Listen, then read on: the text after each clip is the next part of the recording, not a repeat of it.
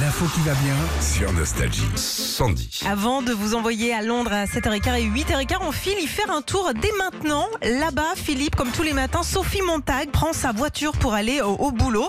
Et il y a quelques jours, elle demande à son GPS de lui trouver un itinéraire sans bouchon. Ah, Ok. c'est clair. Voilà. Elle prend la route et là, elle se retrouve à l'arrêt sur un pont dans une sorte d'embouteillage, Mhm. les voitures euh, les unes derrière les autres. Alors évidemment, à la Philippe, elle se met à râler.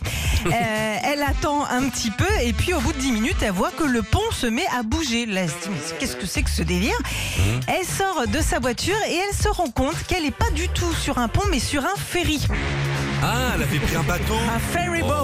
Ouais, elle est arrivée, hein, la jeune. hein. Alors le GPS est littéralement euh, planté, il l'a emmené sur un ferry qui fait le tour de la Tamise. Ah oui, mais oui. Comment, comment, comment ça a pu a- arriver bah, C'est à cause de l'embarcadère du ferry qui est juste à côté d'un pont et le GPS bah, a simplement confondu les deux.